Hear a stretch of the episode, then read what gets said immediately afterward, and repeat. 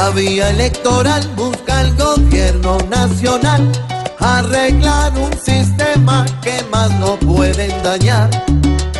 Porque antes que a la justicia se debería reformar tanta rosca, tantas trampas que nunca van a parar. Hay que poner en función la ley para los de corbata que agachaos pasan siempre que hay un lío.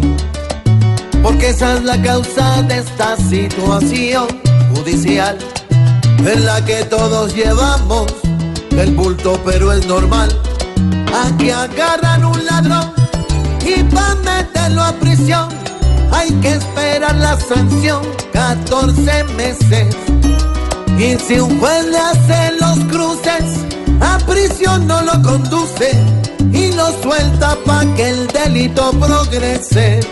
Falta control en tanto error para poder que la balanza no esté a favor de tanto ampón que con pagar el juicio salva a los